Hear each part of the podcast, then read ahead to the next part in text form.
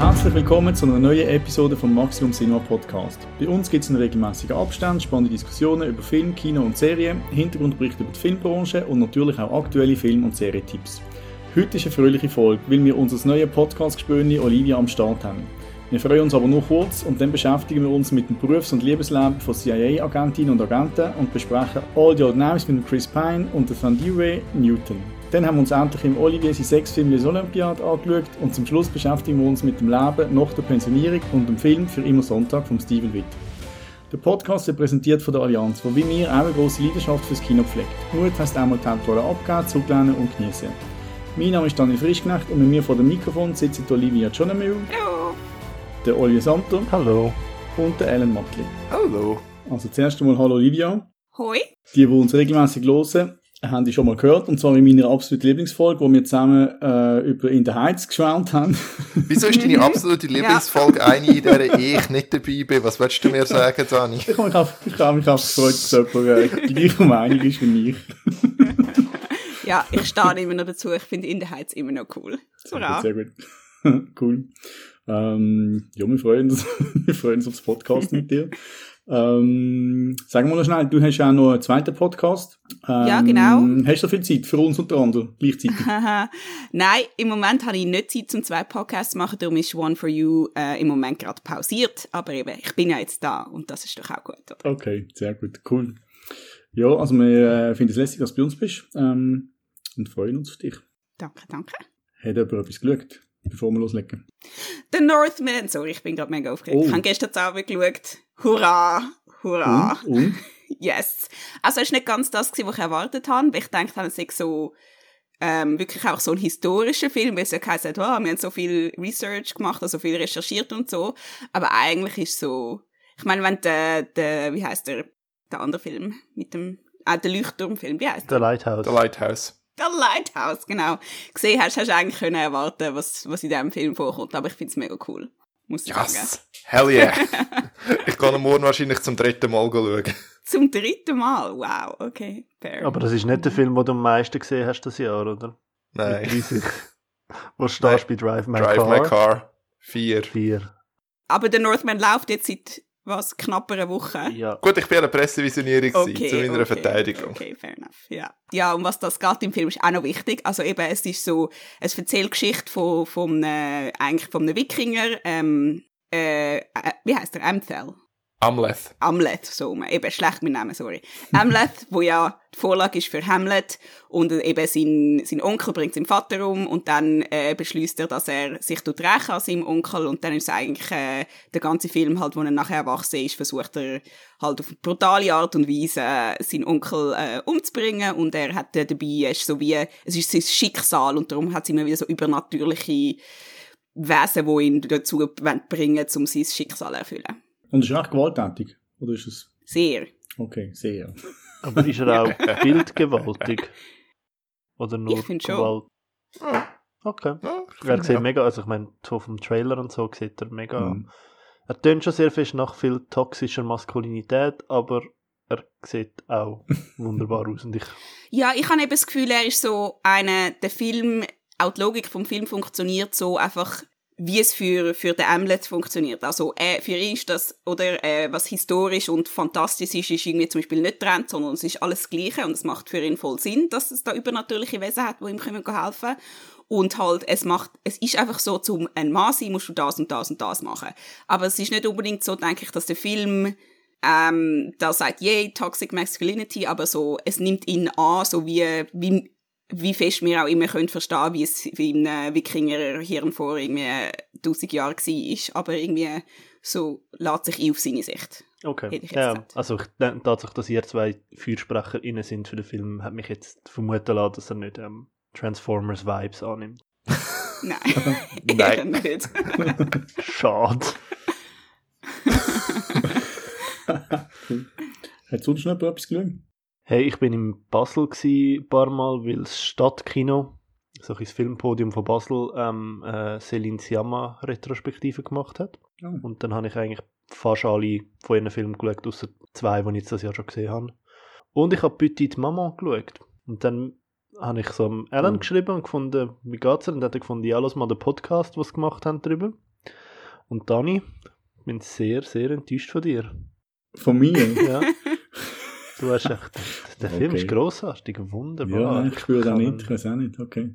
Ja. Nein, also ich habe, ähm, ich habe gestern mit einem Kollegen davon der auch- der gesagt hat, er möchte unbedingt schauen, habe ich auch gesagt, hättet, gesch- also nicht ihr, der Ellen hat vorgeschwärmt, aber ich komme irgendwie, mir sagt er nichts, aber ja. Ja, mich hat er mega berührt. Mich hat er halt wirklich so angefühlt wie so ein Ghibli-Film in Live-Action mit so ein bisschen magisch und, und du, ich glaube, wenn du den Zugang nicht hast, hast du den Zugang. Also, Mm. wenn es nichts mit dir macht, macht es nichts mit dir. Ich glaube, das, das Ja. ist wie dann schwierig, dann den Film noch irgendwie mm, können zu verkaufen. Also, wenn es wie, ich glaube, es ist ziemlich klar, was rum ist und entweder re- reagierst du auf das oder reagierst nicht. Aber mich mir hat er einfach mega gefallen. Ähm, auch in dieser Schlichtheit und, und, und ja, ich dann, wäre dann glaub, gern bei dieser Folge dabei gewesen, wo ihr darüber diskutiert habt. Aber ähm, ja, auf jeden Fall, sehr schöner Film. Und in welcher Folge war die Diskussion? Gewesen? Also es gibt auch eine Folge von One for You, wo wir auch Petit Maman diskutieren und wir finden ihn ganz, ganz toll. Oh, das, Ja. hat, das, auf, auf das hat man mit Alan hingegen nicht hingewiesen. Ah, typisch Alan, nur weil er nicht in dieser Folge war, Aha, weißt ach so, okay, gut, hab's Ja. gehört. Ja gut, dann muss ich dort auch noch reinlassen. Jawohl. Episode 36 wäre es also übrigens. Episode 36 von unserem Podcast oder im One for You Podcast wird der besprochen und ähm, ja, mich nimmt es mega Wunder, dann in dem Fall den noch reinzulassen. Und ja, das ist glaube ich so der Film, der mich am meisten geflasht hat in letzter Zeit. Der Olivier war im Filmpodium von Basel, gewesen. ich bin im Filmpodium von Zürich, gewesen, äh, wo sinnigerweise Filmpodium heisst. Äh, und ich hatte dort äh, meine erste, äh, warte, was ist der, der, der Reihenfolge von seinen Vornamen? Pier Paolo Pasolini-Film gesehen, der Skandalregisseur aus Italien aus den 60er, 70er, 80er Jahren. Äh, und ich habe äh, Oedipus Re oder Oedipus Rex gesehen, wo eine recht äh, schräge äh, Verfilmung vom ja, Oedipus-Stück vom Sophokles ist. Äh, und mir hat es extrem gefallen und ich will mehr Pasolini schauen und ich glaube, das ist für einen offenbar recht weirden Regisseur ein ziemlich guter Einstieg. Darum, äh, wenn ihr noch nie einen Pasolini-Film gesehen habt und äh, wollt einsteigen, dann kann ich als Person, die jetzt einen Pasolini-Film gesehen hat, sagen, Oedipus Re ist gut. Kann man den noch nicht mehr schauen? Im Filmpodium, oder? Äh, ja, ich weiß nicht, ob er im Filmpodium noch läuft. Aber äh, ja, also ich glaube, das ist jetzt ein Film, wo man, wenn man mal googelt, kommt man, glaube äh, Film, sollte man ihn schon irgendwo finden. Ist einer von, seiner, von seinen zugänglicheren. Was ist ein Skandalregisseur? Ist- Ich habe gestern ähm, ein Interview gelesen mit dem Gaspar Noé und dann ist auch gestanden Skandalregisseur und äh, ich, ich frage mich, ob das, was das für ein Begriff Also, Also beim Dings, beim, äh, ich glaube sowohl beim Gaspar Noé als auch beim Pasolini ist es hauptsächlich mit den Artfilmen, die sie machen. Also der, der Gaspar Noé mit seinen, äh, halt mit seiner mega Gewalt und auch sexuelle Gewalt und so. Und äh, Pasolini, also einerseits kommt Skandalregisseur, glaube ich, so ein bisschen, dass er halt äh, offen homosexuell war zu einer Zeit und in einem Land, wo das nicht so akzeptiert war. Aber andererseits hat er zum Beispiel auch äh, Filme wie Salon gemacht, wo so als einer von den ja, für ein Schlusszeichen schlimmsten Filme aller Zeiten gilt, weil es halt einfach eine zweistündige Abhandlung über äh, italienischen Faschismus ist, aber er inszeniert so im also es ist eine Verfilmung von Marquis de Sade und es ist so mit Leuten, die eben sich gegenseitig sexuelle Gewalt zufügen und es werden Exkrement gegessen etc. etc. Es ist so wirklich so ein recht äh, äh, ja, es ist, es ist also ich habe eben und ich unterstreiche das jetzt leider nicht gesehen. Wir hatten dann einmal über Filmwissenschaft in einem Seminar geschaut, aber dort habe leider, habe ich leider müssen früher gehen. Aber äh, ja, nein, das ist ähm, ja, das ist so der Film, wo man sagt, okay, wenn du, ähm, wo man sagt, wenn du äh, schwachen Magen hast, dann schau den Film besser nicht. okay. Nein, ich, ich, ich frage mich eben nur irgendwie, ob das dann nicht einfach immer von Leuten verwendet wird, der Begriff, wo eigentlich gar kein Skandal drin sind. Und dann skandalisiert man etwas, Aha. wo, wo, wo, wo gar nicht skandalisieren soll. Also, aber eben ja, vielleicht interpretiere ich auch sehr Ja, viel ja. dort rein. Also ich glaube, ich glaube jetzt bei Pasolini und Noé kann man es einigermaßen äh, vertreten. Bei jemandem wie, keine Ahnung, bei Quentin Tarantino würde ich jetzt Skandalregisseur ein bisschen vermessen finden. Es hat also die Gefahr von einem Euphemismus für, er ist effektiv ein mega problematischer Regisseur. So der Lars von Trier ist so ein Skandalregisseur. Das, Dann ja. denkst du, ja, nein, der Ja. Lars von Trier ist einfach So problematisch. problematisch. Arschloch, wo hin mit guten Film also, I don't know, ich finde darum so der Begriff so Ja, ja. gefährlich. Aber ja. Hat mich noch Wunder genommen, was man darunter eigentlich versteht. Streich, äh, streichen wir doch einfach, streichen wir doch einfach das Regisseur und nennen äh, die Leute einfach Skandalnudeln. Danke für den. Ich habe auch noch einen Film geschaut. Ich habe Compartment Number 6 geschaut, ähm, wo mich mega begeistert hat. Äh, also der ist, äh, zeigt die Geschichte von der Laura und ähm, einem anderen Mann, wo ich jetzt den Namen gar nicht weiss aus der Geschichte, wo eigentlich, äh, also Zug fährt im Norden von Russland. Und also die zwei kennen sich nicht und ähm, ja, mehr kann ich sagen. Es ist einfach, ich finde es ein mega schöner Film mit die zwei äh, Beziehung zwischen denen, wie das gefilmt ist in dem Zugabteil. Weiß nicht, ob ihr gesehen? Ja. Mir hat er auch Es gefallen. ist so ja. lustig, ich höre entweder Leute, die finden, er ist gut, sehr gut, oder Leute, die finden, er ist gottsjämmerlich, grusig, schlecht. Wirklich? Nein, ich habe es auch wunderschön gefunden. Ja, mein, mein, vielleicht, vielleicht auch, höre ich die Stimme vielleicht auch ein bisschen mehr, weil das Mhm. meine Erwartung war nach dem Trailer. Wo er sieht sehr cringy aus und dann gefunden, aha, yeah, ihr gebt mir recht, das habe ich erwartet. Gib aber, gib ihm eine Chance. ja, mir Gehört, ja. okay. I shall. Ja, dann würde ich sagen, kommen wir zum ersten Film. Ja, als erstes haben wir uns wieder mal einen Amazon Prime äh, Film angeschaut, und zwar All the Old Knives von Janus Metz. Der Janus Metz hat unter anderem bei Borg McEnroe und im Dokumentarfilm Armadillo Regie geführt. Der Chris Pine und Sanjay Newton spielen im Film die Hauptrolle und der Lawrence Fishburne kann man vielleicht auch noch erwähnen. Ähm, da spielt auch mit. Olivia, als Willkommensgeschenk darfst du gerade den ersten Film zusammenfassen. Erzähl mal, um was im Film geht. Hm, danke vielmals. Ja, ähm, also es ist eine Adaption von einem Buch. Der äh, Olen Steinhauer hat äh, seinen eigenen Roman, äh, also zu seinem eigenen Roman das Drehbuch geschrieben und All the Old Knives ist ein Spionage-Thriller, würde ich sagen, eher ein bisschen auf eine altmodische Art und Weise, wo es halt mehr so um die persönlichen Kontakt ähm, geht und um, und um Instinkt als um Technik. Und da haben wir eben den Chris Pine als CIA-Agent Henry Pelham und er wird damit beauftragt, einen Verräter zu finden, der vor acht Jahren Terroristen bei der Geiselnahme von einem Flugzeug zu Wien geholfen hat. Und darum trifft er in einem wunderschönen Restaurant in Kalifornien ähm, Cecilia Harrison, gespielt von der Thandiwa Newton, wo damals mit ihm zu Wien geschafft hat und auch seine Freundin war. Und jetzt versucht er eben herauszufinden, ob sie echt CIA und auch ihn betrogen hat. Und der Film wechselt dann immer zwischen den beiden Zeitebenen hin und her, so dass die Zuschauer zusammen mit dem Henry versuchen herauszufinden, was damals halt wirklich passiert ist. Und wie hat dir der Film gefallen? Ehrlich gesagt habe ich ein bisschen mehr erwartet. ich habe so ein paar Rezensionen gelesen, wo ich gedacht habe, ah, das klingt mega cool, oder? Und ich finde es eigentlich ähm, eine mega coole Idee, dass du so quasi wie eine, ähm, eine Verhörsituation hast, aber es ist halt nicht in einem normalen Verhörraum, sondern halt nur eben in einem, in einem schönen Resti, wo du so eine schöne Aussicht hast und weiss ich was. Und dann halt so das Katz- und maus Carmel by the Sea, das ist ein mega schöner Genau, Ort. oder? Sorry, dass du unterbrichst. Das ist, Ja, voll. Ja, genau. Und, Dort ist der Clint Eastwood mal Bürgermeister. aha, okay. ah, wirklich? Okay. Ja. okay. Fun Fact. Ähm, ja, aber schlussendlich ist es dann ein bisschen langweilig gewesen, würde ich sagen. Ich meine, ich glaube, du musst, du musst halt, du musst das einfach mega gut können aufziehen, damit es eben nicht langweilig wird. Und ich würde sagen, sie haben es irgendwie nicht angebracht. Ich meine, natürlich, ich glaube, das ist jetzt nicht ein Spoiler zum sagen, wie bei all diesen Filmen gibt es Twists und Turns etc. Aber Mhm. irgendwie hat mich die, mich die jetzt nicht so überrascht, muss ich sagen. Mhm. Zum Beispiel. Aber das Beste am Film ist der Chris Pine. Seine, seine Haare sind super. Aber nur in der, in der Jetztzeit. In der Vergangenheit hat er mega schlimme Perücke. Und ich muss auch sagen, nein, macht man Das nicht. stimmt, das sieht doch bisschen komisch aus. Gell? Schau, das ist der Chris Pine. Schau seine Haare an. No. Gut, ich habe ich, ich hab gemerkt, dass ich nicht so ein Chris Pine-Fan bin. Ich habe ihn jetzt nicht so toll gefunden. Also, seine Haare okay. Aber sonst vom Schauspiel hat er mich nicht, also, hat mich nicht so überzeugt im Film. Ich habe den Film auch, ähm, langweilig gefunden. Bis auf den Schlusstwist. Den habe ich dann schon, also ich habe den überraschend gefunden, ähm, und noch cool, aber es geht irgendwie jetzt lang, bis es, äh, also alles vorne da hat mir jetzt nicht mega, mega ergriffen, habe ich gefunden. Hm. Ja.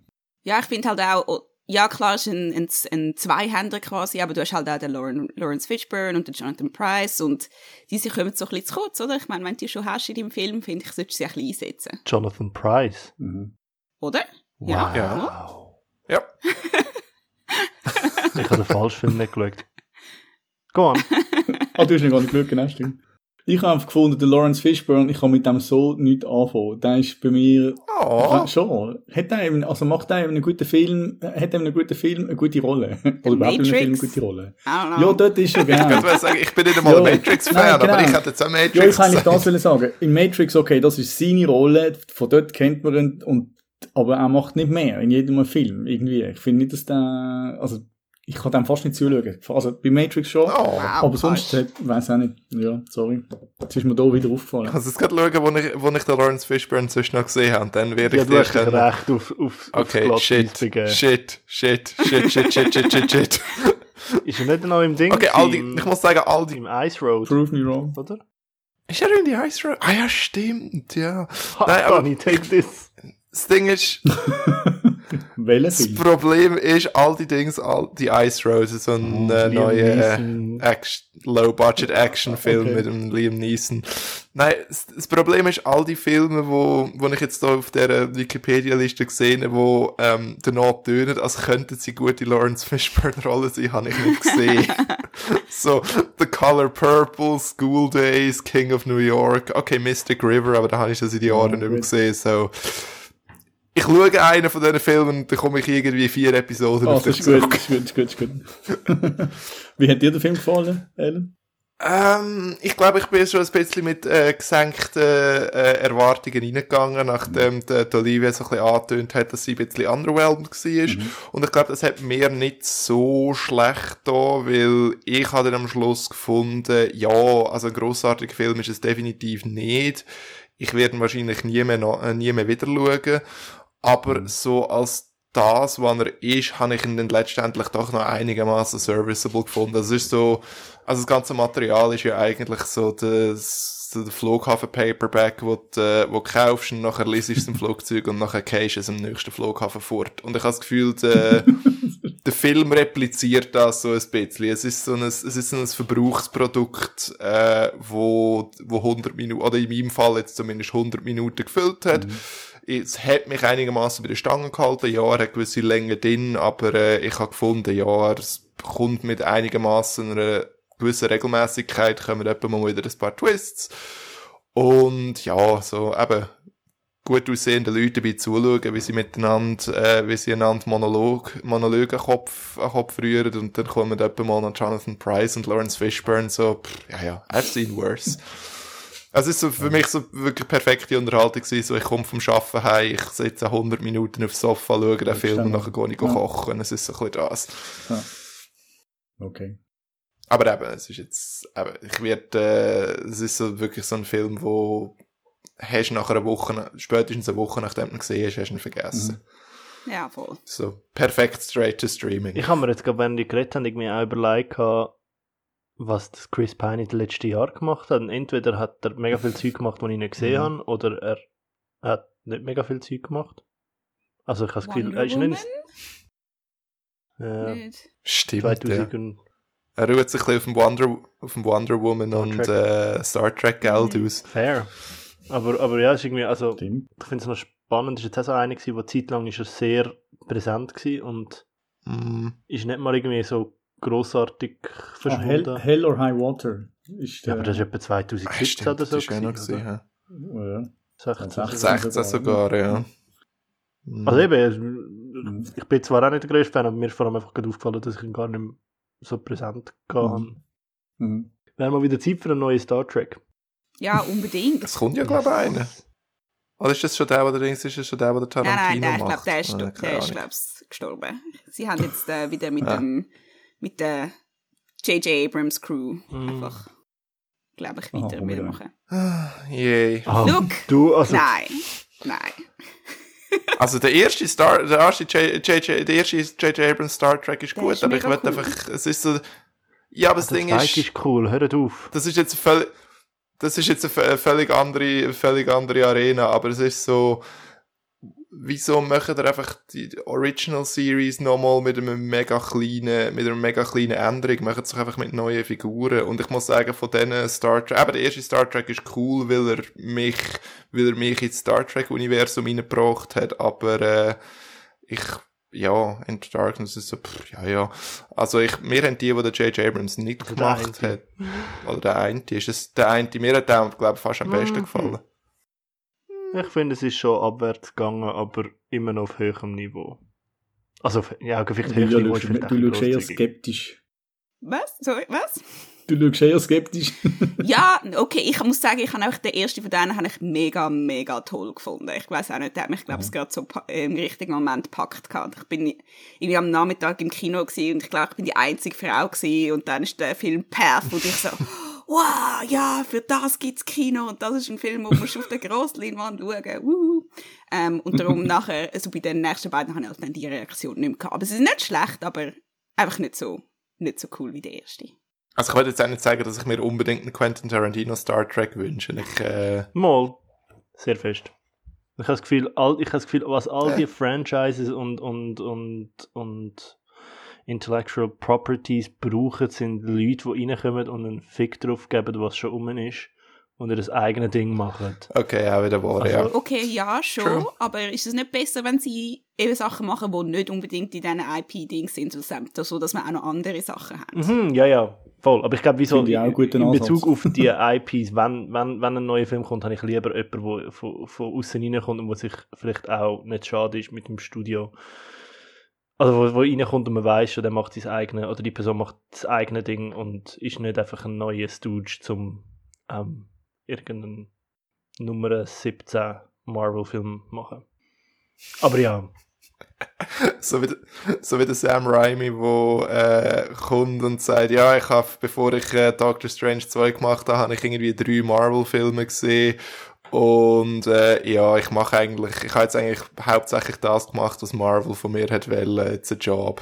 Schon, ich hätte gerade, ich hätte gerade an ihn gedacht gehabt Ja. und habe mich gefragt, gehabt, was er für eine Rolle hat in dem, weil er eigentlich so der etablierte Filmemacher ist, aber äh, wenn du Ja. sagst, dass es ihm ein bisschen scheißegal ist, weil es, also es ist ja schon ein mega Franchise-Film. Anyway, wir sind mega fest abgekommen von Ja. eurem Film. Wir Wir sind ein sehen. bisschen, wir sind ein bisschen Egal. abgedriftet. Ich habe noch etwas bei All the Old Knives, das, was du gesagt hast, Olivia, wegen dem Ja. wunderschönen Restaurant.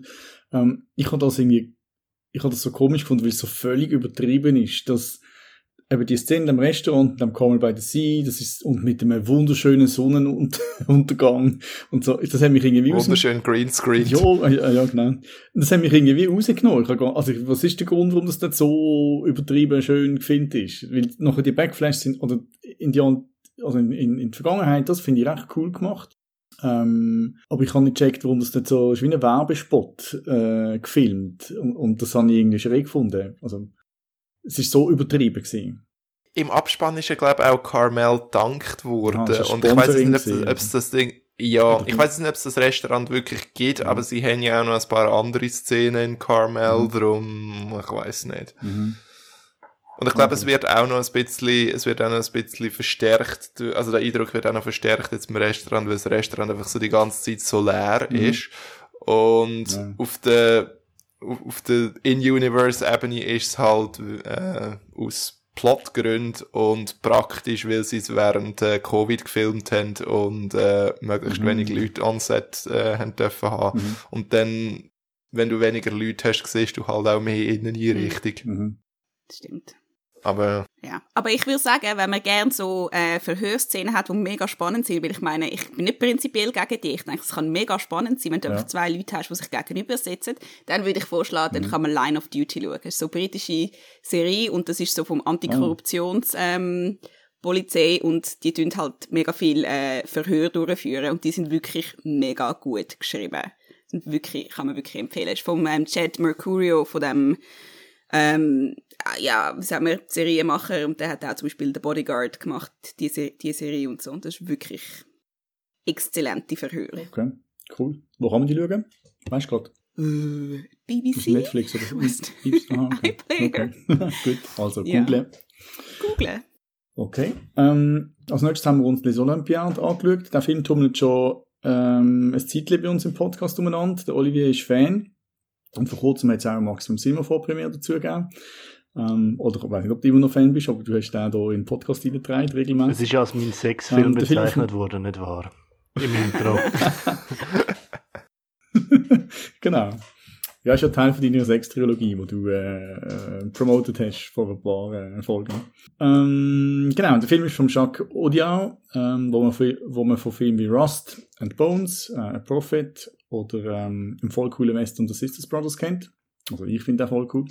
Ähm, Ellen, bis jetzt hat der Olivier den Film immer so zusammengefasst, dass schöne französische Menschen Sex miteinander haben. Ähm, passiert noch etwas anderes im Film? Nein. Okay. Gut. Nein, ähm, okay, der Film spielt äh, in Paris im äh, 13. Arrondissement und handelt äh, im Kern von drei und ein bisschen erweitert von äh, vier, äh, vier Leuten. Äh, die Leute sind einerseits äh, die junge ähm, Sino-Französin oder chinesischstämmige Französin äh, Emily, gespielt von der Lucy Zhang.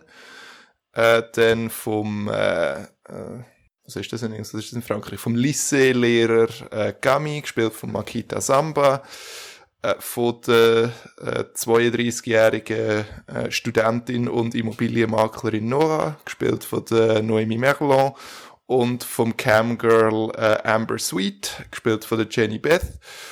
Äh, der Film basiert auf äh, drei Graphic Novels äh, aus der Serie Optic Nerve von äh, Adrian Tomine und der Film ist auch so, ein so strukturiert, dass man fängt mit der Emily und dem Gami an, wie der Gami der Mitbewohner von der Emily wird und die beiden dann äh, eine äh, sexuelle Beziehung aufnehmen, aber der Gami wird äh, keine, wird keine Beziehung, wohingegen die Emily sich das wünscht.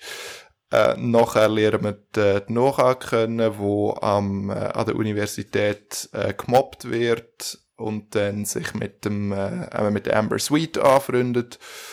Und der Rest vom Film erzählt dann, wie die vier äh, Figuren so ein bisschen miteinander, wie sich ihre Leben miteinander überkreuzen, wie sie sich tangieren und äh, ja, das alles halt im äh, äh, im Schatten von der, äh, von der grossen Wohnblöcke vom äh, 13. Arrondissement, wo sehr äh, ästhetisch in äh, schwarz-weiß eingefangen werden. Ist halt so, ja. Aber letztendlich ist, was der Olivier sagt, stimmt schon. Es ist, es ist das junge Paris, wie es äh, lebt und liebt. und hat dir der Film gefallen? Oder wie hat er dir gefallen? Äh, also gefallen hat er mir definitiv. Äh, ich, jetzt, ich bin jetzt gestern, ich bin jetzt gestern zum zweiten Mal schauen. Ich habe das erste Mal im ZFF gesehen, das ist also schon ein Zeitchen mhm. her. Ähm, er hat mir wahrscheinlich tendenziell besser gefallen als beim ersten Mal. Äh, aber ich bin immer noch nicht begeistert vom Film. Also ich glaube, ich, ich mag sehr viel, was der, was der, was der Jacques Audiard macht. Hat wahrscheinlich auch damit zu tun, dass er das Dreibuch zusammen mit der Céline Sciamma und der Lea Misi ausgeschrieben hat. Ähm, also gerade Selin Siama, ihren Einfluss merkt man in gewissen Szenen, habe ich das Gefühl. Äh, aber ich, wenn ich jetzt müsste sagen, was für mich an dem Film nicht funktioniert, ich habe das Gefühl, gerade die Beziehung zwischen der Amber Sweet und der Nora ist ein bisschen zu wenig entwickelt, Nein. oder ein bisschen zu wenig vertieft. Okay.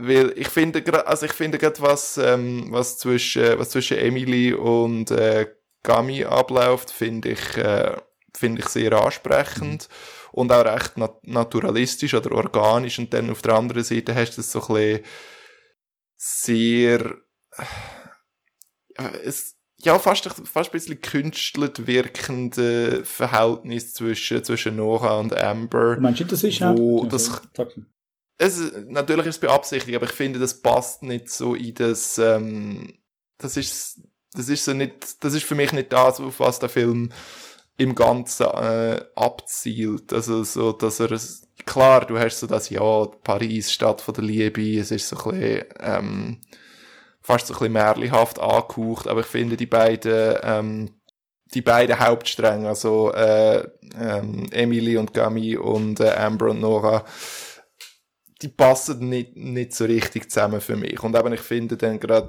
eben, ich, ich mag, dass der Film zum Beispiel nur 105 Minuten geht, mhm. aber ich finde dann auch, auch auf der anderen Seite wieder, dass man merkt, dass da gewisse Abkürzungen gemacht worden sind und das hat dann auch nicht so den emotionalen Effekt auf mich, wenn er vielleicht hätte mhm. können haben. Also ich finde es ein guter Film, aber ich bin jetzt nicht vorbehaltlos begeistert. Ich würde, wenn ich bei deiner Kritik noch anknüpfen, weil ich finde, für mich geht es noch kann man so ein bisschen mehr zuspitzen, dass ich finde, die Figur von der Nora oder vieles, was mit ihr passiert, ist für mich ähm, nicht, nicht glaubhaft oder nicht authentisch. Also es fährt schon eigentlich bei dieser ganzen Mobbing-Geschichte an, wo ich sehr schnell... Kann man sagen, um was es geht, oder ist das schon ja, Spoiler? Ich glaube, Ja, das ich kann man sagen. das kann man schon sagen. Schade. Ähm, also, Ja. es geht, also es geht ja wie eigentlich dort darum, dass, dass sie ähm, einerseits halt, weil sie älter ist schon mal und wie sie glaub, aus, dem, aus dem Süden kommt, ist das richtig? Aus dem, Bordeaux. von- Bordeaux, Mhm. genau. Ja. Ähm, dass sie schon mal dort so ein bisschen schräg angeschaut wird von ihren MitstudentInnen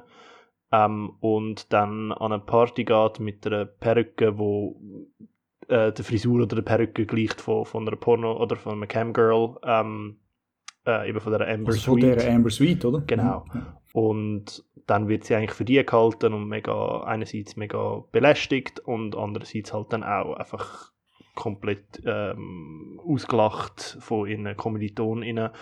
Und das ist irgendwie, ja, dann so ein bisschen für sie der, der Punkt, wo sie, wo sie bricht mit, der, mit, dem, mit ihrem Traum nochmal studieren. Weil sie eigentlich dann einfach, äh, ja, quasi durch ist bei denen. Und, und für mich hat es eben auch mega viele viel Punkte, die ich irgendwie nicht, nicht abkaufe. Und ich finde eben auch, die, die erste Beziehung wird, wird mega schön und, und organisch erzählt und, und irgendwie sehr. Ist, ist extrem glaubhaft und nachher wirkt es für mich so geschrieben. Also bei ihr. Und ich finde, für mich ist dann wieder, wo, wo, wo ihre Figur interagiert mit dem Gami später, dort wieder fängt es für mich an, wieder, wieder, wieder stärker zu werden. Aber für mich ist es eigentlich schon, bevor sie, ähm, be bevor sie mit der Amber Sweet interagiert, schon so ein bisschen flawed. So, so die, die, also die Problematik wird für mich einfach so sehr, sehr herbeigeschrieben, dass irgendwie nachher äh, im, im, im, im Hörsaal alle aufs Handy schauen und irgendwie Pornos anschauen, wo, wo halt die Amber Sweet drauf ist.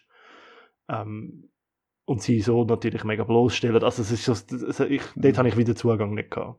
Aber ich habe gefunden, grad, also ich finde auch, Emily und Camille finde ich meine Lieblingsbeziehung im Film, aber ich hab, bei mir ist nachher Nora, Nora und Amber finde ich auch mega cool und das ist ja vielleicht gerade wegen, also eben die Beziehung äh, entsteht ja auch über einen Bildschirm zum Beispiel, also die, die kommen sich gar nicht so nach wie jetzt äh, die anderen zwei und ich finde, gerade aufgrund von dem, ähm, von der Ausgangslage, dass sie eigentlich, also sie trifft ja auf Amber Suite, weil sie will schauen, weißt du das überhaupt, aufgrund von dem Mobbing, also von dem Vorfall, Mhm. den du jetzt erzählt hast, ähm, Olivier, und dann ist sie am Anfang vielleicht ein bisschen ähm, eine distanziertere äh, Beziehung. Und ich finde eben, über die verschiedenen Treffen, die sie dann hat mit ihr online, also ich finde, ich finde das mega, ich habe es mega schön oder gut gespürt, wie die sich ähm, näher kommen über die, über die Treffen und habe das eigentlich noch cool Mhm. gefunden.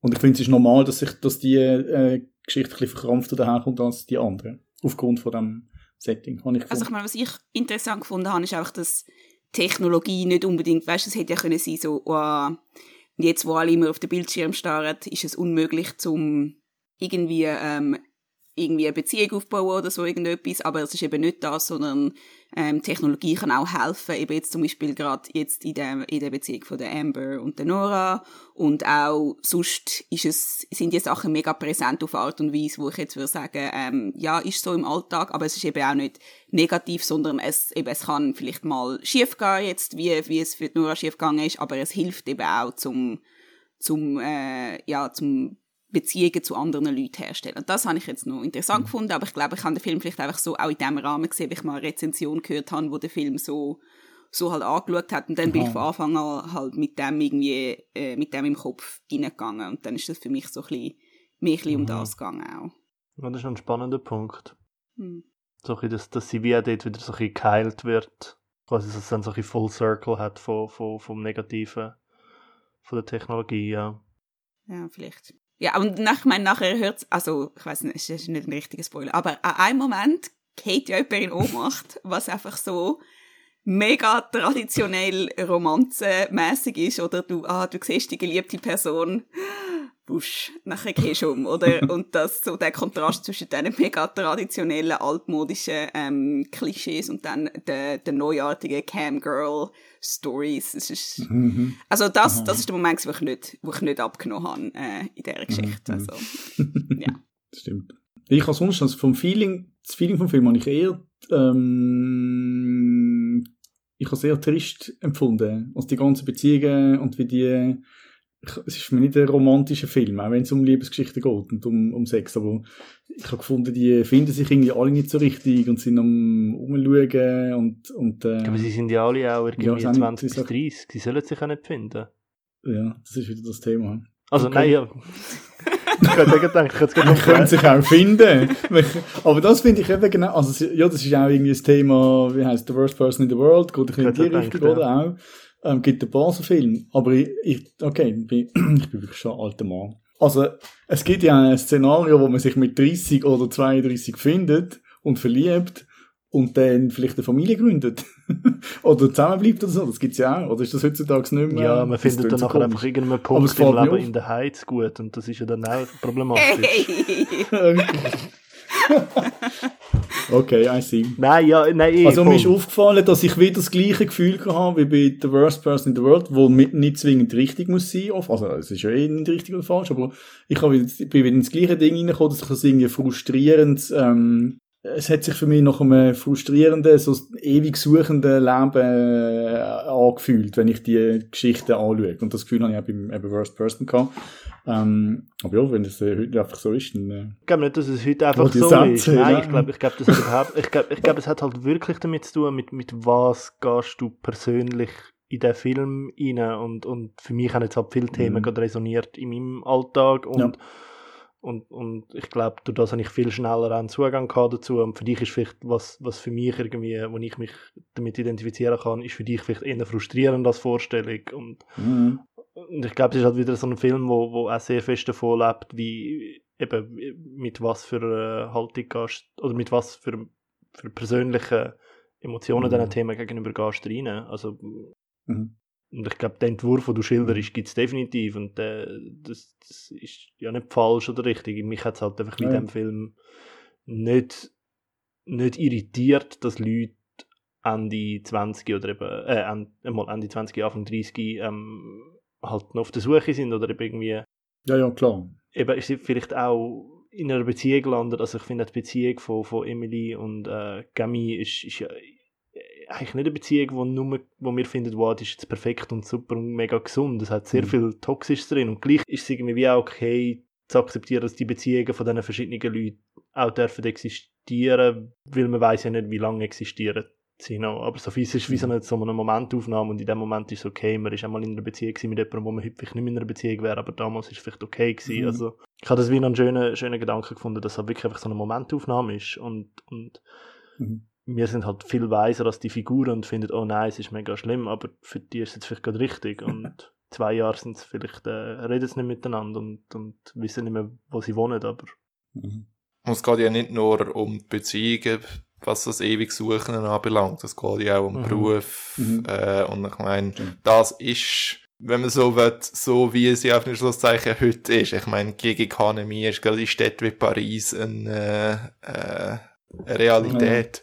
Aber ich habe ich hab das Gefühl, so dort ist, äh, ist, was von der Emily gezeigt wird, wahrscheinlich auch ein recht, äh, eben, auch eine authentische Momentaufnahme, Momentaufnahme, was es ist, ein, äh, äh, eine junge Frau in einer grossen, in einer grossen europäischen Stadt mit Migrationshintergrund. Ja, und also ich finde, am, Mhm. am Gummy wird mega viel von dem erzählt, wo, wo irgendwie eigentlich äh, Mhm. eine mega Leidenschaft hat für einen, für einen, für einen Job, wo er, zumindest so wie er es erzählt, ja mega dafür brennt und gleichzeitig ist er mega desillusioniert und Mhm. Mhm. Ja, also ich meine, ich sehe das alles auf so einer analytischen Ebene, aber mich hat jetzt der Film überhaupt nicht berührt, als ich ihn geschaut habe, muss ich sagen. Also ich finde, oder, ihr habt recht, ja, haben wir alles so gesehen, haben wir gesehen, aber schlussendlich bin ich aus dem Film rausgelaufen, sorry, und dann gefunden, Der Olivier schüttelt den Kopf. okay, Ja. dann jetzt habe ich halt den Film gesehen. Okay. Ja. oh Gott. Wow. Aber wie gesagt, der grosse, Ding, der grosse, ein grosse emotionale, äh, äh, grosse emotionale Impact hat er jetzt bei mir auch nicht gehabt. Aber eben, ich, ich halte ihm zugute, dass er genau das, äh, dass er genau das haltet, was Olivier verspricht. Schöne französische Ich Menschen. finde, der Film hat einen grossen Lustgewinn herbeigeführt. Okay. Okay. Und ich finde einfach auch als... ja. Nein, ich, ich, ich weiß nicht, ja, ich, ich, ich, ich, glaube, vielleicht ist es wirklich einfach so halt, äh, einfach äh, die Art, wie die, wie die, also einerseits optisch, andererseits, also zusätzlich zur Ja. Story, einfach finde ich auch, er ist mega schön, er ist, er hat einen, einen, einen coolen, coolen Soundtrack, den ich finde, äh, bringt immer so das, das, das, das Pulsierende rein, wo, wo die Stadt halt auch hat und wo die Welt auch hat. Und ja, es hat so, eine- so etwas Traumhaftes irgendwie, das ganze Konstrukt und ja, ich gehe mega gerne in die, in die Welt rein, vor allem irgendwie in die Welt rein, wo, wo inszeniert ist von einem, von einem alten, weißen Dude, wo, wo eigentlich sehr, sehr, sehr, ja, es ist ja wirklich so, der Jacques Goodyear ist das ein bisschen der, der alte weiße Mann vom französischen Kino mit irgendwie so, sehr männlichen Figuren und dann ist es irgendwie geschrieben von, von, von diesen zwei Frauen, die ich finde, bringen irgendwie einfach eine, eine Art also ich habe das Gefühl, so, ich finde es mega schön, dass, dass er sich irgendwie etwas sagen lassen hat, weil ich das wie nicht angenommen hätte, so von der Art, wie seine Filme oder wie, wie, wie seine, seine Art Film zu machen ist, ist und ich Mhm. sehe halt einfach gern, wenn Celine Sciamma Geschichten erzählt und Figuren irgendwie interagieren lässt. Ähm, ich glaube, es hat einfach mega viel, wo, wo ich mega angesprungen bin drauf. Halt, vielleicht bin ich jetzt auch wieder in dem Celine Sciamma-Mood, weil ich tausend Filme gesehen habe von ihr, aber Früher gesehen. Ja. das ist, grad, das ist so beim zweiten Mal schauen, ist für mich gerade wieder so das Herz aufgegangen. Und Ja. es sind schöne Menschen, es sind einfach alle Also schön. Eben das habe ich, ich habe das Ganze als, als, ähm, ja, als Gesamterlebnis habe ich es auch mega cool gefunden. Also mir hat der Film, mir hat der Film gefallen. Ich finde cool, die Bilder cool, ich finde den Soundtrack cool, hat einen coolen Flow. Das hat mir als Gesamt einfach gefallen. Und du kannst ihn, er geht nicht zu lang. Ähm, ja, ich habe mich angesprochen gefühlt. Auch Ich habe die, ich habe alle Beziehungen cool gefunden. Das hat recht, die Chemie zwischen den Leuten hat, hat gestummt. Ähm, ja, ich habe- finde ihn lässig. Danke, Dani. Danke. Bitte. Ich würde nie mehr etwas Böses sagen gegen Ähm, dich. Also in der Heiz ist gut gut. gewesen, gell? genau, können wir noch zusammen in den Heiz schauen. Für die nächsten zwei Minuten. Genau. Gut. Ähm, ja, macht, das, macht euch selber ein Bild. Der Film ist seit dem 28. April in den Schweizer Kinos. Ähm, kann sich anschauen. Ja, wir haben es von der Gig Economy gehabt. Der Rudy, der, der hat das anders gesehen. vom nächsten Film. Ähm, wir haben uns einen Film über einen alten Mann angeschaut, wieder mal. Dann sind wir auch wieder bei dem Thema. Der Vorschlag ist aber nicht von mir gekommen, sondern von Ellen. Äh, und zwar ist es ein Dokumentarfilm für immer Sonntag vom Steven Witt. Ähm, das ist der zweite Film von Steven Witt. Er hat 2014 noch den Film Spuren gedreht. Olivier, kannst du mal schnell erzählen, um was es im Film geht? Ja, ähm, ja, der Film, ähm, also der Steven Witt begleitet seinen Vater, der Rudy Witt, ähm, der aus Kanada in die Schweiz ausgewandert ist und dort eine Familie gegründet hat. Ähm, und er ist, schafft jetzt als Businessman ähm, für äh, das Techni Technologieunternehmen. Also er macht einfach Geschäftsreisen auf Shanghai, basically. Ähm, und ist sehr wichtig für das also er hat sein Unternehmen. ganzes Leben Genau, er hat sein ganzes Leben eigentlich dieser Firma gewidmet ähm, und er begleitet ihn jetzt auf seine letzte Geschäftsreise und in die bevorstehende Pensionierung und ähm, versucht dabei halt auch herauszufinden, wer ist eigentlich mein Vater überhaupt gewesen, ähm, weil er ist halt sehr viel auf Reisen gewesen, also einerseits auch ein die Beziehung zum Vater wieder zu finden und herauszufinden, was es halt für einen Mensch bedeutet, wo, wo so fest für die Arbeit gelebt hat. Ähm, was es für den Mensch bedeutet, wenn, wenn, wenn es plötzlich heisst, eben für immer Sonntag, also so ein immer der Ruhestand, äh, plötzlich man kann muss den Tag selber füllen ähm, und was es dann auch wiederum für Also was für alle involvierten genau, was Menschen dann eben auch für? Beziehungen zu, zu seinen Mitmenschen bedeutet, also für Beziehung zu, der, zu seiner Frau, aber auch zu, zu den beiden Söhnen. Und Mhm. ähm, ich, ich bin überraschend begeistert. Nein, ich bin überraschend, also ich habe ihn überraschend gut gefunden. Ich, ich, Ja. ich weiß, was der Alan erzählt hat. Ähm, wir, wir über den Film reden, habe ich halt wie so ein das Gefühl gehabt, ja, also warum, warum soll mich das jetzt interessieren?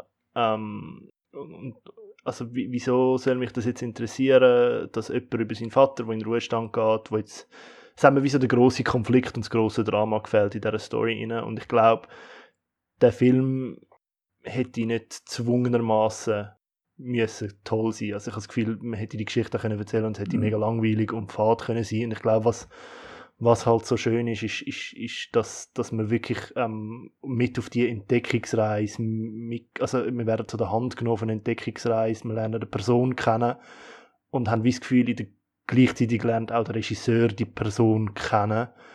Ähm, es hat immer mal wieder einen Off-Kommentar, wo er das auch einordnet. Ich finde, es hat sehr, ähm, sehr intime ähm, Momente, äh, wo wir, wo wir beobachten dürfen, also wo, wo mhm. Streit geführt werden, wo, wo, wo ich mich finde, ich möchte eigentlich fast gar nicht zuschauen, weil es irgendwie so, so, so verletzbar ist. Der, also nichts Schlimmes, aber einfach so, mhm. so die Diskussionen, wo die, also es hat auch einen Moment, wo sie irgendwie streiten und, und der, der, man sieht den Sohn noch im Bild, der so peinlich berührt wegschaut, äh, weil die mhm. Eltern wieder streiten und es ist, äh, ich finde, es hat für mich so etwas, ähm, äh, es ist wirklich so eine, so eine, so eine, so eine Entdeckungsreise von einer Figur und, und, und in all ihren Facetten, ähm, wo, mir, wo, wo mich mega mitgerissen hat und, und, und ähm, ja, ich, ich kann es gerade selber noch nicht wirklich genau benennen, warum es für mich dann plötzlich gut gegangen ist, obwohl ich von Anfang an so skeptisch war. Aber ähm, es, es ist, ist mega faszinierend. Vor allem, ja, ja, einfach weil auch die Figur irgendwie so spannend ist, dafür, dass es so eine normale Person ist. Also er hat,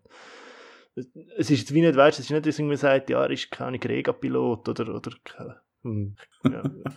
ähm, oder irgendetwas, was so, so Drama und irgendwie Action verspricht, sondern er ist einfach Businessman und reist auf Shanghai und sein Köfferli dabei und scheiß Taxifahrer zusammen. Also, mm. ja, so. Voll, so aber ich habe irgendwie so die gleiche Erwartung gehabt wie du. So, ich habe auch gedacht, oh ja, wird sicher mega spannend. aber es ist wirklich, es ist wirklich, es, es hat einen Pakt irgendwie, du bist voll dabei gewesen. Ja. Und ich habe irgendwie das Gefühl, es hat damit zu tun, einerseits eben das, was du gesagt hast, dass du so mega intime Momente hast, oder? Wo du einfach so dabei bist, wie wenn du ein Familienmitglied wärst, fast, wo da zuschaut. Und andererseits ist es halt auch so gewesen, ja, aha, ja, ich glaube, bei meinen Eltern kommt es dann auch mal so. Oder? Wenn, mhm. wenn, wenn sie pensioniert sind und mega viel so erkennst und dann zum Beispiel für mich noch so, ah ja, ein Vater mit Migrationshintergrund und all diese Sachen, wo du denkst so, ja, da, mhm. das, da erkenne ich gewisse Sachen so aus meinem, aus meinem eigenen Leben einfach wieder. Und ich habe irgendwie das Gefühl, so beides, so eben die Intimität und der Wiedererkennungseffekt irgendwie, sind so Sachen, die einem so reinziehen.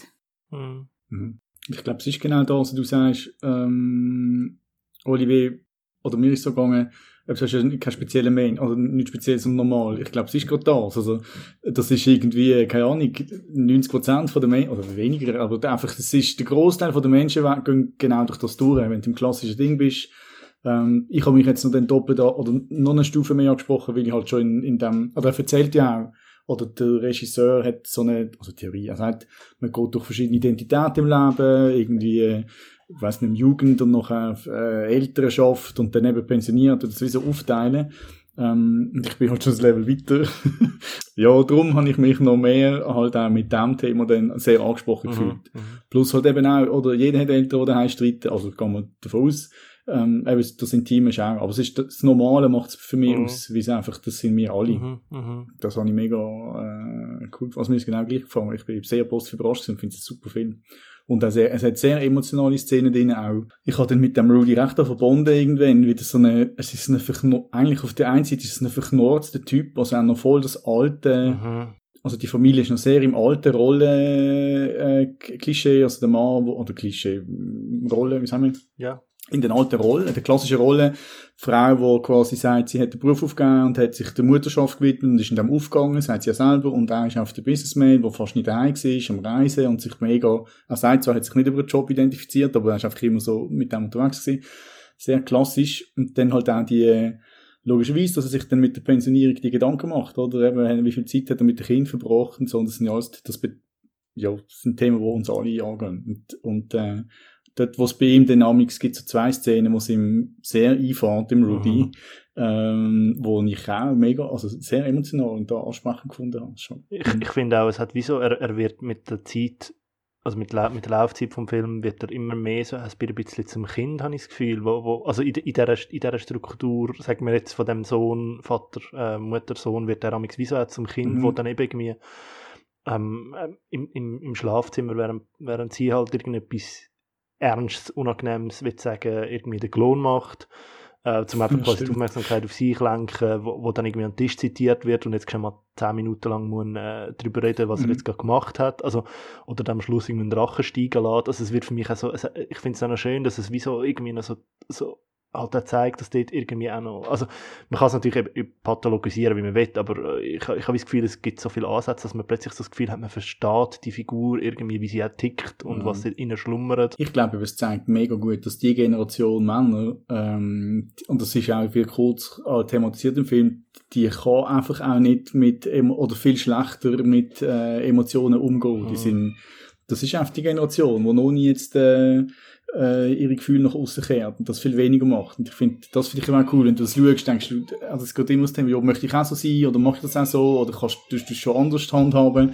Und äh, für, er sagt das auch selber mal im Film, er ist halt nicht, er ist der Pragmatiker, er ist nicht so gut im seine Gefühle zu zeigen. Und das siehst du eigentlich durch den ganzen Film bis auf den eine Szene, wo es ihm dann irgendwie gelingt, ähm, mhm abgelesen und vorbereitet, aber irgendwie, also ja, ja, ja. es ist wirklich auch, ich finde das Generationending noch spannend, weil das ist einfach wirklich eine andere Generation Mensch, habe ich das Gefühl gehabt. Also Mann und Frau. Das ist das platonische Ideal von einem Film im Podcast mitbringen, weil man zeigt einfach den Leuten, also man sagt dem Film, hey, schauen wir doch den, schauen wir doch den Film und nachher äh, reden die anderen drei und dann schön alles abhökeln, was ich im Film super finde. Ich so, gut, ich muss nicht mehr machen, mein Job here is done. äh, Nein, also ich kann alles unterschreiben, was ihr auch gesagt habt. Und äh, noch zum Olivier und Olivia anschließen. Ähm, bei meinen Eltern ist das bereits passiert. Also mein Vater ist seit gut zehn Jahren pensioniert, meine Mutter so on und off äh, seit, äh, seit sieben, acht Jahren. Aber ähm, ja, also sie hat immer ihr ganzes Leben gesagt, Work is my middle name. Darum äh, ist das ist das bei ihr nämlich auch so ein, bisschen, ähm, ein heikles Thema. Und eben, ich habe meine Eltern jetzt da in dem, in dem Film auch sehr wiedererkannt und zu einem gewissen Grad auch mich selber. Also eines sagt äh, der Stephen Witt im, Vo im Voiceover, äh, jedes Mal, wenn ich meine Eltern, wenn ich wieder heimgehe zu meinen Eltern, sind sie ein bisschen älter geworden mhm. und ich bin auch ein bisschen älter geworden und auch meine Eltern sind jetzt beide um die 70 und ja, ich merke das auch extrem mhm. und das hat mir dann auch auf einer persönlichen Ebene ist mir mega eingefahren. Und ich, also gerade von dort her hat mich der Film auch so ein bisschen an Charney Blues 2 erinnert, von vor ein paar Jahren.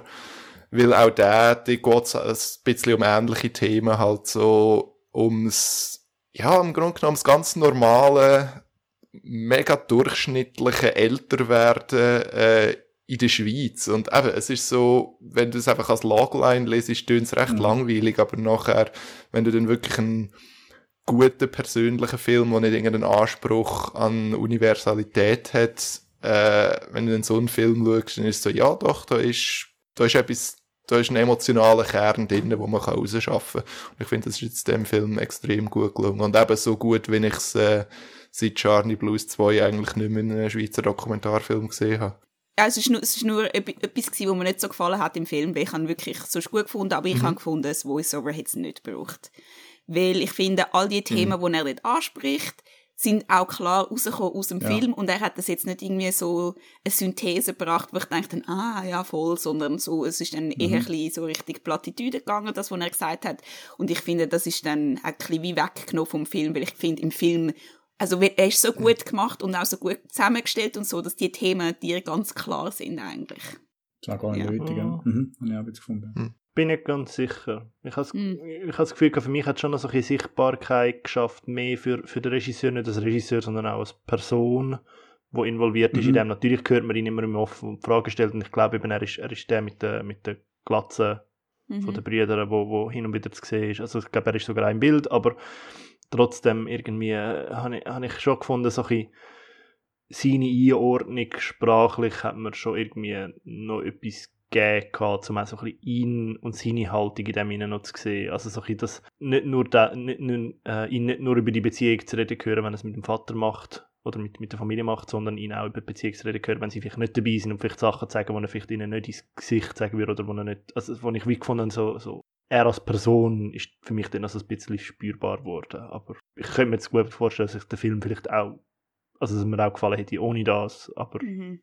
ich habe jetzt schon noch einen Gewinn aus dem. Ich finde, es hat so wie zwei ähm, Arten von Voice-Over gegeben. Das eine ist so eben das generelle Einordnen und das andere ist, wenn er von sich erzählt. Oder wie, und ich finde, wenn er von sich erzählt, das finde ich auch mega cool, weil das ihn halt eben, wie, das, was du gesagt hast, Olivier.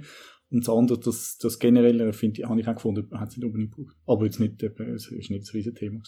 Ich habe es noch, noch lustig gefunden. Ich habe den Film eben grad, erst gerade voran geschaut und ich bin gestern Abend noch mit, äh, mit zwei Filmleuten zusammengesessen und wir haben ähm, über eine Idee von mir geredet, die ich, ich schon seit Jahren mit mir rumtrage, wo halt ein Film wäre über meinen Urgroßvater und mhm. einer von den Gründen, warum ich den Film nicht mache, abgesehen davon, also es gibt viele Gründe, aber einer davon, warum ich ihn noch nicht gemacht habe, ist halt auch, weil ich einfach mega die Schnauze voll habe von diesen Großvaterfilmen von so dem, dem, dem Subgenre von, hey, ich habe einen Großvater gehabt, der so halbwegs etwas Spannendes erlebt Mhm. hat, ich mache jetzt einen dreistündigen Film darüber. ähm, also wäre mir ein Kurzfilm, aber trotzdem. Ähm, und, und wie ich auch irgendwie Mühe habe, noch so zu finden, was, was ist jetzt in dieser Story interessant. Und dann kommt halt irgendjemand und, und dokumentiert seinen, seinen brutal mundänen Vater in, einer, in, in, in einem komplett mundänen Setting, irgendwie, dass es einfach so allerwelts ist und es ist einfach mega gut und mega berührend und es hat mich ein bisschen genervt. Ich gefunden habe, ich, ich überlege mir da so viel und gebe mir Mühe und dann kommt einer und findet, nein, weißt du, ich zeige einfach, wie mein Papa ein Rentner ist. So fertig, da wäre der Film. Nein, also, mega gut, aber das hat mir vielleicht wieder so ein bisschen, ja, das hat, hat mich natürlich wieder so ein bisschen mehr auf meine, meine Frage zurückgeworfen, aber ich habe es noch, Mhm. noch schön gefunden. Aber ich finde eben, das ist, es, ich, es ist eine Gefahr. Ich habe das Gefühl, es gibt auch viele Filme über ältere Teile oder über Großväter oder einfach quasi die, die Generation vielleicht auch, wo, wo, wo dann, wo dann find, den Zugang nicht hast. Also ich finde, es ist nicht ein Given, dass die Geschichte Mhm. hätte so müssen funktionieren. Es hat auch sehr viel Mhm. können schief gehen. Ich glaube, es ist wirklich am, am Regisseur zu gut halten mit der Art, wie er sie erzählt und, und wie er seinen Protagonist inszeniert, dass es so berührend ist. Hm. Mhm. Mir hat schon ein bisschen Angst gemacht. Also ich finde, man muss sich aufs Pensionieren muss man sich echt gut vorbereiten. das haben wir ja nicht auch nicht. Das sollte man nicht unterschätzen. Ah, ich glaube, wenn es bei Olivia, Olivia und mehr so, mehr so weit ist, dann gibt es Ja. Pensionierung. Ich habe im Fall, das ist im Fall wirklich Genau. so. Ich, mache mir null Gedanken um Pensionierung, weil erstens bin ich nicht angestellt und eh frei arbeiten. Das heisst, ich kann mich ausbieten, wie lange ich will. Und zweitens weiß ich gar nicht, ob es die Welt noch gibt. Das ist wie so, pff, Ja, das ist, du gehst noch eins weiter, genau. Also ich habe die lustigste Szene habe ich gefunden, also cool, also das ist auch, ich weiß nicht, ob es offensichtlich ist, aber die lustigste Szene habe ich gefunden, wo er wirklich am Tag, also du siehst das Abschiedsfest, oder, wo er irgendwie verdankt wird und er weckt dann sein Papi am nächsten Morgen, am ersten Tag von seiner Pensionierung und fragt ihn so, wie es ihm geht, was so, im Bett. was Das erwartest ich irgendwie du? lustig gefunden. ja, und wie fühlt sich's an? Ja, ja mein Ja. Lieblingsmoment ist, wenn er den Drachen steigen lässt und die Musik einfach wunderbar stoppt. Das ist so, das ist so ah, da hat jemand Spass gehabt im Schnittraum. Ja, könnt euch den Film anschauen. Ähm, eine Empfehlung von uns allen. Er ist ab dem 19. Mai. Ist in den Schweizer Kinos. Ellen, vielleicht noch schnell, warum du uns gerade diesen Film spezifisch vorgeschlagen? Äh, also in erster Linie, weil ich ihn einfach sehr gut gefunden habe. Ich finde, äh, man könnte diese Plattform nutzen, um äh, gute Eigengewächse äh, propagieren. Aber auf der anderen Seite, ähm, ich, ist vielleicht ein äh, Interessenskonflikt, den wir uns offenlegen. Äh, ich gehe auf eine Mini-Tour mit dem äh, Film. Also Oh. mit anderen Worten, ich mache äh, ähm, äh, Moderationen und Q&As an äh, an drei Orten, äh, und zwar bei der grossen Vorpremiere in Thun, äh, wo quasi ein Heimspiel für den Film ist, Mhm. weil äh, die, die Familie wohnt ja im, äh, in einem Vorort von Thun. Und äh, offenbar sind dort auch äh, Billette äh, im, äh, in, der alten, in der alten Firma vom Rudy äh, verlost worden. also ich habe das Gefühl, das Q&A macht sich dann von selber. Äh, und dann bin ich, und dann moderiere ich auch noch zu Luzern und zu St. Gallen. Cool. Und äh, für die Vorstellung zu Luzern habe ich äh, meine Eltern drinnen, drinnen bulliert, dass sie auch gehen, äh, dass sie auch gehen schauen. Einfach so, Xander, so sind ihr am gedacht. Jetzt sehen wir mal, wie es ist. ja, gehst du mit dem Rudi auf Tour? Ist er immer dabei? Ich, also zu tun ist er sicher Ja. dabei. Äh, beim Dings bei St. Gallen und äh, St. Gallen und Luzern weiß ich noch nicht sicher. Also Steven wird sicher, aber ja, ich gehe ich schon davon aus, dass ich das der Rudy nicht, nicht wird lassen, da so ein bisschen im Mittelpunkt sich stehen. vom Sofa ähm, wegzubewegen. Okay. Cool. Ähm, ja, was läuft auf Maximum Cinema? Ähm, ja, wir haben zwei Hintergrundberichte. Ähm, das eine ist ähm, ein Artikel, wo von der ganzen Redaktion geschrieben ist, im Hinblick auf die Abstimmung zum Filmgesetz, wo bevorsteht.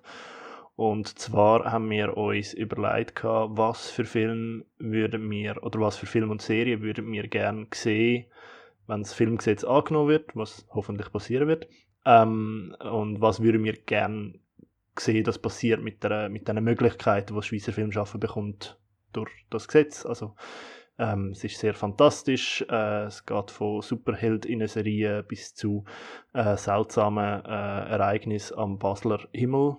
Ähm, es ist ein äh, Hirngespinst, aber es ist halt nichtsdestotrotz auch basiert in der Realität, weil einfach mit dem Filmgesetz ähm, Möglichkeiten geschaffen würden, wo das Schweizer Film schaffen würde großartig davon profitieren. Und darum empfehle ich euch den Artikel sehr fest. Und dann äh, haben wir auch noch ein Interview äh, geführt von der Nora Kehli mit dem äh, Skandalregisseur Gaspar Noé äh, zu seinem äh, neuen Film Vortex und äh, was, äh, wie es war, mit dem Dario Argento und äh, François Lebrun zusammen zu arbeiten, was es bedeutet, so einen, äh, auf engstem Raum einen Film zu machen, während dem äh, Pandemie herrscht. Äh, und ja, der Gaspar Noé gibt äh, sehr ausführliche und sehr spannende Antworten und lohnt sich definitiv zum Lesen. Super, vielen Dank. Dann würde ich sagen, kommen wir ans Ende dieser Folge. Vielen Dank fürs Zuhören. Die nächste Folge vom Maximum Cinema Podcast erscheint in drei Wochen. Es verabschiedet sich der Ellen Matli, Tschüss! der Olga Santo, Tschüss! der Olivia Gianameu Tschüss. und ich. Vielen Dank an die Allianz, die unseren Podcast präsentiert. Die heutige Folge ist von Joel Singh und mir und Daniel Frischknecht produziert worden. Wenn mir dir gefallen, bewerte uns mit Sternli oder abonniere uns in der Podcast-App von deinem Vertrauen.